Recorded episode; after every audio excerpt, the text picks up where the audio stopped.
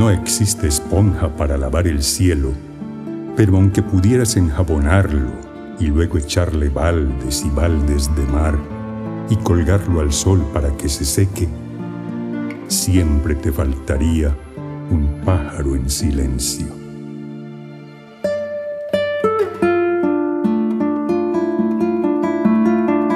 No existen métodos para tocar el cielo, pero aunque te estiraras como una palma y lograras rozarlo en tus delirios y supieras por fin cómo es al tacto, siempre te faltaría la nube de algodón.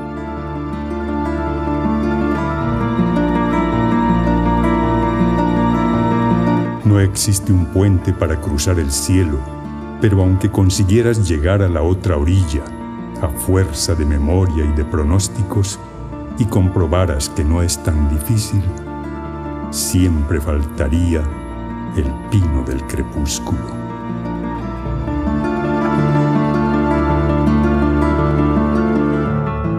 Es porque se trata de un cielo que no es el tuyo, aunque sea impetuoso y desgarrado.